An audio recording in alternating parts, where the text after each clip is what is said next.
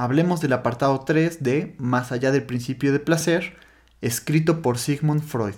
Al principio, los esfuerzos del psicoanálisis buscaban volver consciente lo inconsciente, pero esto supuso dos problemas. En primer lugar, que el sujeto no recuerda lo reprimido.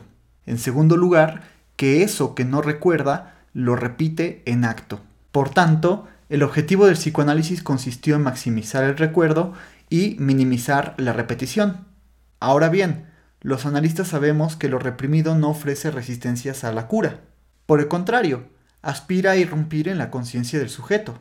La resistencia la ubicamos más bien en el yo, instancia que está al servicio del principio de placer. En otras palabras, el yo se resiste a la irrupción de lo reprimido por el displacer que le provoca. Por tanto, la cura analítica consiste en pedirle al yo que tolere la liberación de lo reprimido. Lo reprimido para Freud es algo concerniente a la sexualidad infantil. Cuando somos niños, tenemos deseos que entran en conflicto con las exigencias de la cultura. Por tal motivo, se van a pique y son sepultados. Esto crea un daño permanente en el sentimiento de sí de cada niño.